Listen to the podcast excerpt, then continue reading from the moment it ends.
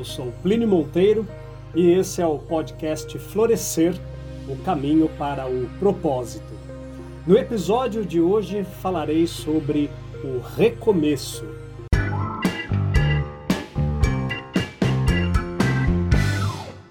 O poeta persa sufista Farid al-Din Attar, no livro A Conferência dos Pássaros de 1177, descreve a fênix assim: Na Índia vive um pássaro que é único, a encantadora fênix.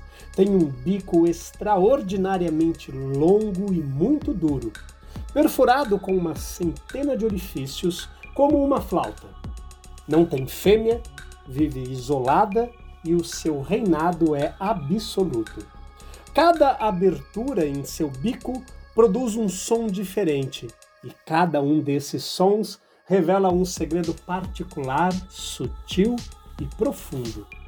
Quando ela faz ouvir essas notas plangentes, os pássaros e os peixes agitam-se, as bestas mais ferozes entram em êxtase. Depois, todos silenciam. Foi desse canto que um sábio aprendeu a ciência da música. A fênix vive cerca de mil anos e conhece de antemão a hora da sua morte.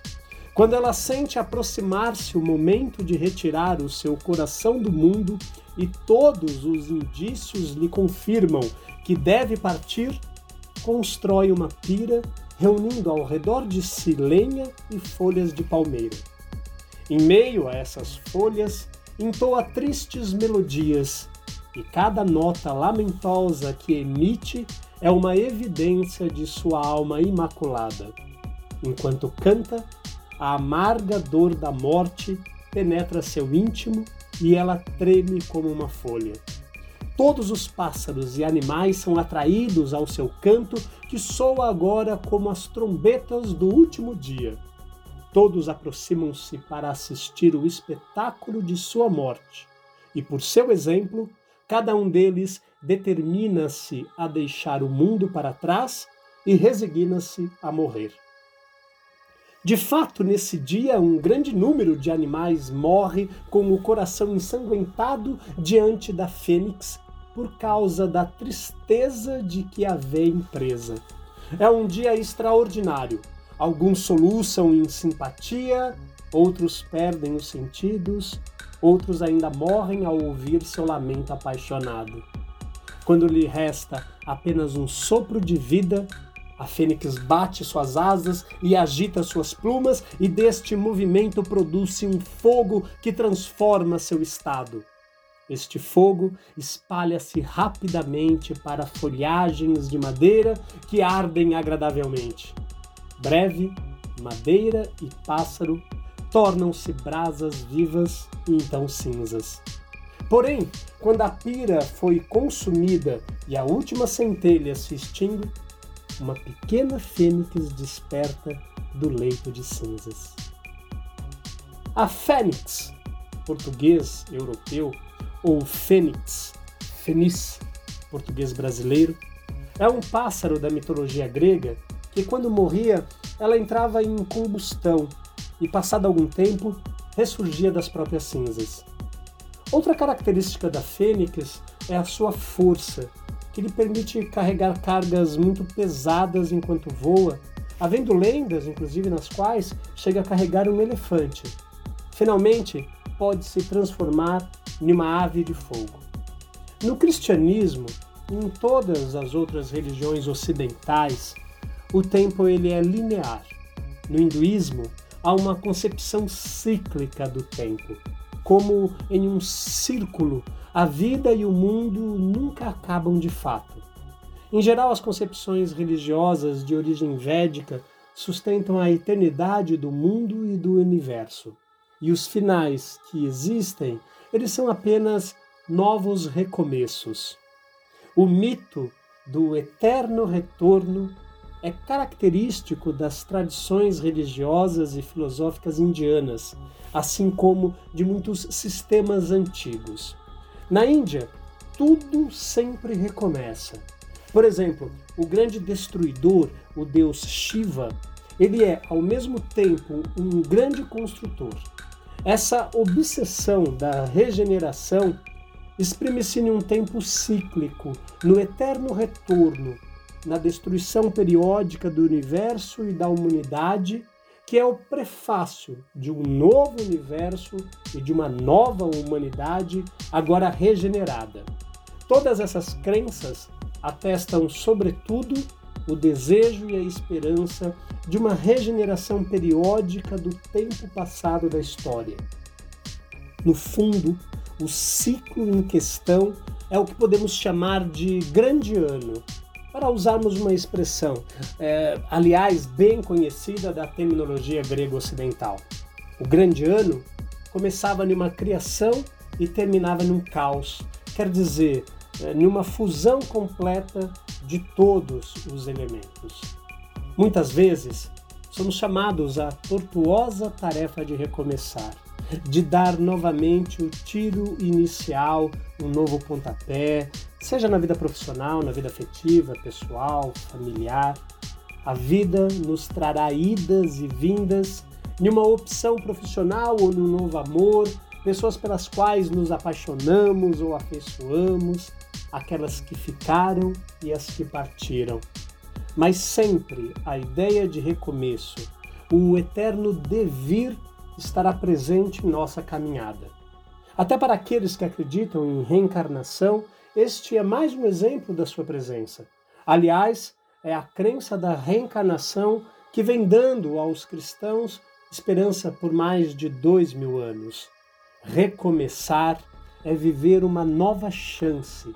Recomeços só são reais quando nos modificam e nos libertam das nossas prisões sendo que a maior delas é o nosso medo de tentar algo diferente, de se arriscar, de se lançar em busca do novo.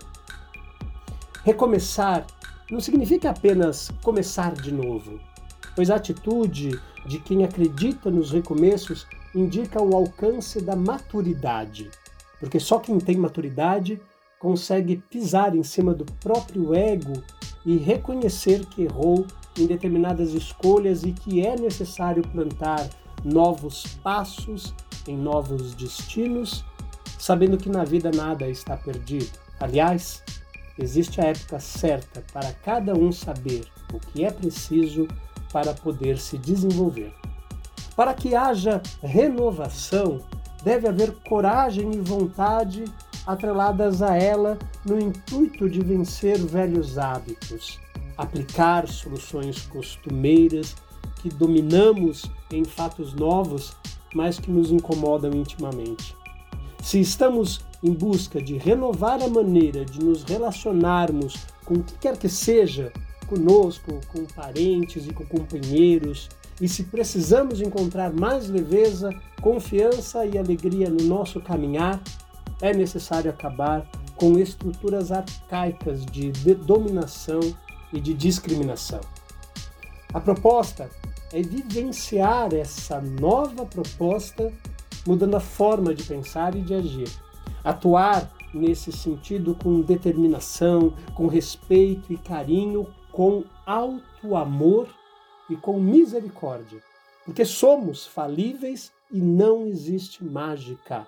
Mudar é um processo. Começamos, recomeçamos, insistimos. Não há espaço para falsidades e culpas, apenas para confiança sem remendos. É grande a insensatez do homem ao ver os defeitos nos outros antes de ver aquele que está nele próprio. Vale ressaltar que o orgulho ele faz com que disfarcemos os nossos defeitos, tanto físicos quanto morais, e nos apressemos em apontá-los nos outros. Por isso, pessoas com maturidade têm viva certeza de que não adianta continuar plantando novas sementes em terrenos que simbolicamente representam as pessoas, os momentos e as situações que não frutificaram mais. O ser amadurecido, ele tem a habilidade perceptiva de diagnosticar os processos que acontecem dentro e fora de si Temos que ter em mente que recomeços são possíveis e, sobretudo, necessários. Mas isso não significa voltar do início e apagar tudo o que já vivemos um dia, mas apenas seguir a vida a partir do que não deu certo. Recomeços são novas tentativas, são novas visões, novos caminhos, são momentos diferentes e a certeza de que a felicidade existe, mesmo que em direções opostas às quais pensamos que poderíamos encontrá-las. Recomeçar é viver uma nova chance, é o caminho que devemos tomar quando tudo parece não dar certo, porque é possível que tenhamos errado ao escolher determinado rumo. Talvez não entendamos de imediato o nosso papel na vida, o nosso verdadeiro propósito, mas a cada instante estamos criando impressões muito fortes na atmosfera à nossa volta, seja ela espiritual, emocional, mental, física, na comunidade onde vivemos.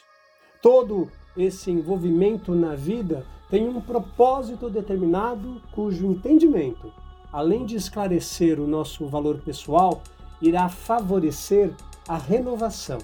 Vai favorecer o amor, vai favorecer o respeito e, sobretudo, a aceitação de cada um de nossos semelhantes.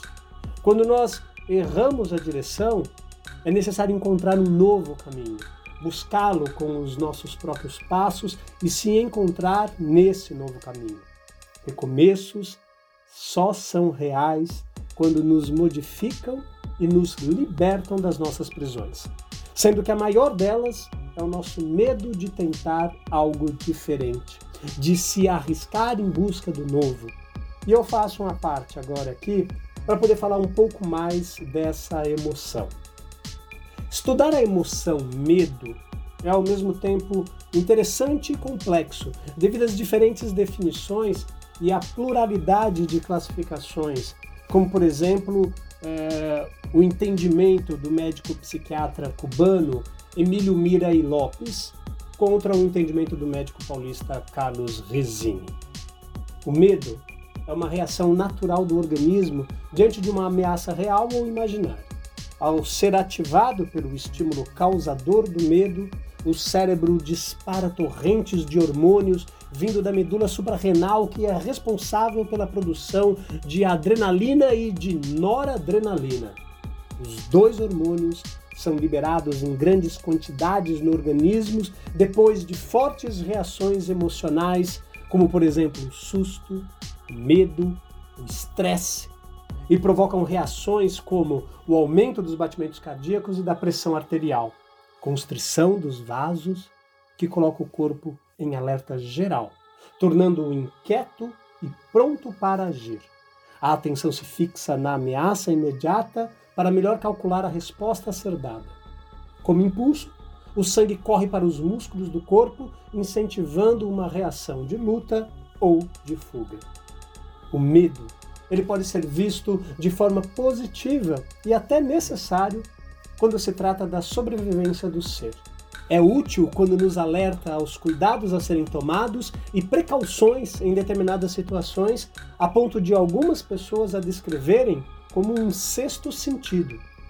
No livro Diretrizes para o Êxito, do filântropo, escritor e orador Divaldo Pereira Franco, ele nos apresenta seis tipos básicos de medo que tomam conta da criatura humana quando a caminho de sua finitude corporal o medo da morte, o medo da velhice, o medo da doença, da pobreza, da crítica e da perda de um afeto profundo.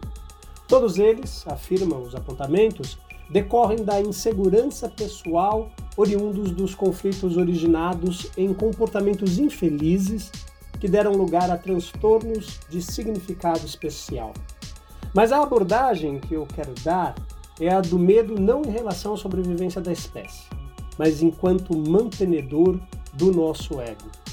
Falar em público, por exemplo, não coloca o sujeito em risco de vida, nem o medo de uma leitura em grupo. Mas por incrível que pareça, Ainda vivemos numa sociedade em que alguns dos nossos pares possuem o medo de expressar o seu afeto, de dizer a alguém o quanto ela é importante, o quanto a ama, o medo de pedir desculpas, o medo de pedir perdão, o medo de amar e de não ser correspondido, o medo de tentar e de não lograr, e o medo da renovação. Nenhum desses medos é um sinal de alerta ativado pelo cérebro, impulsionado pelo instinto de sobrevivência, sinalizando que a vida corre perigo. Mas todos eles podem ser um sinal que o ego, em um movimento adoecido, avalia correr o seu risco de vida na necessidade imperiosa de sobrevivência dele próprio. O medo de falir, de não aceitar, de não acertar, de ter que iniciar tudo novamente, de fazer com que as pessoas criem uma barreira impeditiva do desenvolvimento de suas potencialidades que por vezes estão latentes dentro de nós. O medo ele domina as paisagens íntimas e impedem o crescimento e o avanço, retendo-nos em situações lamentáveis que só serão vencidas com coragem, com determinação e com reconhecimento das próprias fragilidades. O recomeço é a certeza de que a vida não termina simplesmente porque algo não deu certo ou porque um caminho foi mal escolhido. Pois sempre existirão novos caminhos, sempre existirão novas pessoas e novas oportunidades, se estivermos dispostos a começar de novo e a dar a nós mesmos uma nova chance. Não nos esqueçamos que a vida sempre agirá em nosso benefício, quer nos setores da solidão ou nos de muitas companhias, entre encontros, desencontros e reencontros, entre começos, desistências e recomeços, a aflição também será um benefício, pois todo sofrimento é um ato importantíssimo de conhecimento e de aprendizagem. E normalmente os recomeços são rodeados de dor e de sofrimento. O recomeço é aquele capítulo de um livro bom que escolhemos ler várias vezes. Assim é a vida. Temos que saber decifrar os momentos em que os recomeços estão pulsando dentro de nós, esperando que percebamos que sempre mereceremos o melhor que nos espera e que está na atitude de embarcar em busca do novo de reviver por dentro para poder recomeçar por fora. Cada hora que surge em nossa vida pode ser portadora de um recomeço. Por isso, não podemos deixar para trás quaisquer laços que nos surjam, seja de amor, seja de paz, seja de reajustamentos que podemos criar agora em substituição a antigos padrões. Não é fácil quebrar antigos preceitos ou desenovelar o coração repleto de mágoas, a mente cheia de manias, e o melhor antídoto a todo esse tóxico da aversão é a nossa boa vontade a benefício de nosso ressurgimento. Renasçamos agora em nossos propósitos, em nossas deliberações e atitudes, trabalhando incessantemente para superar os obstáculos que surgem ao nosso redor com afinco para alcançar a vitória sobre nós mesmos. A concretude da vida não está naquilo que tocamos, mas naquilo que nos toca e cada recomeço é algo que nos toca plenamente, porque nos acorda para o que algumas vezes nos esquecemos.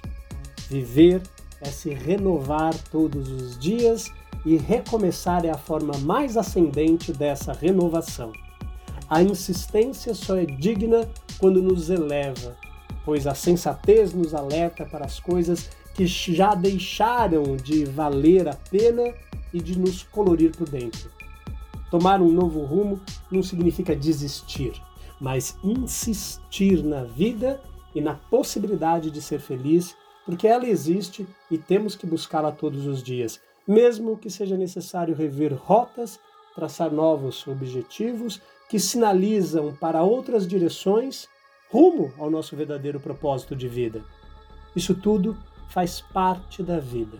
Entretanto, como diria o filósofo prussiano Friedrich Nietzsche, é preciso ter o caos dentro de si para gerar uma estrela dançante. Coincidentemente, é no meio de um grande caos que atualmente estamos vivendo que muitos começaram seu processo de renovação e recomeço, revendo todos os conceitos para poder se reinventar. Difícil, complicado e desesperador, mas não tem outro jeito. Invoquemos o filósofo estoico e advogado romano Lúcio Aneu Sêneca, para poder lembrar que alguns cessam de viver antes de começar a viver. De fato, muitos podem desistir em meio a esse turbilhão de emoções e sentimentos ou dentro do olho do furacão. Não é fácil enxergar a bonança depois da tempestade, nem imaginar o dia ensolarado, colorido com arco-íris, quando se tem diante de si um tempo fechado e carregado de chuva e de trovões. Entretanto, é preciso lembrar de que a vida, às vezes, reserva muito mais do que nós mesmos imaginamos. O filósofo grego Epícoro de Samos, que viveu no período helenístico, logo depois do apogeu da filosofia clássica, dizia que cada um deixa a vida como se tivesse acabado de começá-la. Não trouxemos nada, nem levaremos nada, mas essencialmente, como vamos deixar essa vida mundana que estamos? Que legado ou herança deixaremos a quem ficar por aqui? Que lembranças e memórias terão de nós? Tomara que seja uma visão de que, apesar de todas as crises pelas quais nós passamos, sempre tivemos força e coragem para recomeçar. Imaginemos-nos então insatisfeitos ou culpados por termos deixado passar uma oportunidade em nossas vidas que poderia refletir em crescimento.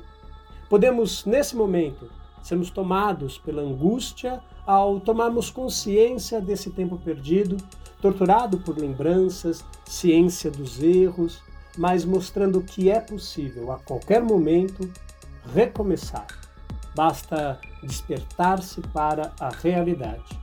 O tempo tem corrido, mas as reminiscências do passado estão presentes a todo momento as impressões agradáveis dos momentos intraduzíveis que ficaram lá no pretérito são quase palpáveis. Todavia, logo se percebe que o passado não volta. Quantos erros são necessários para se chegar ao caminho certo? Cada decisão é capaz de dar novos rumos ao destino. O fato é que as coisas mudaram, têm mudado e continuam numa roda gigante. E cada escolha leva a um caminho que não permite voltar, apenas seguir adiante. Alegria ou tristeza, ou às vezes mesmo uma se escondendo atrás da outra. Então, no momento de reflexão, questionaremos: mas e se talvez tivesse feito diferente? Só que no jogo da vida não há espaço para arrependimentos. O jeito é assumir a responsabilidade dos atos e tocar em frente, mesmo quando a vontade é de jogar tudo para o alto. Mas acredite, dizem que o tempo é o senhor do destino e que a qualquer hora as coisas se encaixam.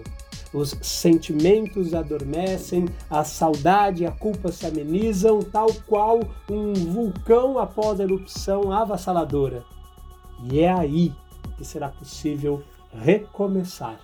Mas é necessário entender: nada será igual. Lembre-se, o propósito demarca a interpretação entre o humano e o seu incrível mundo. Traduz no porquê fazemos o que fazemos. Para saber o conteúdo de minhas palestras, acesse meu site www.pliniomonteiro.com e siga-me no Instagram, arroba.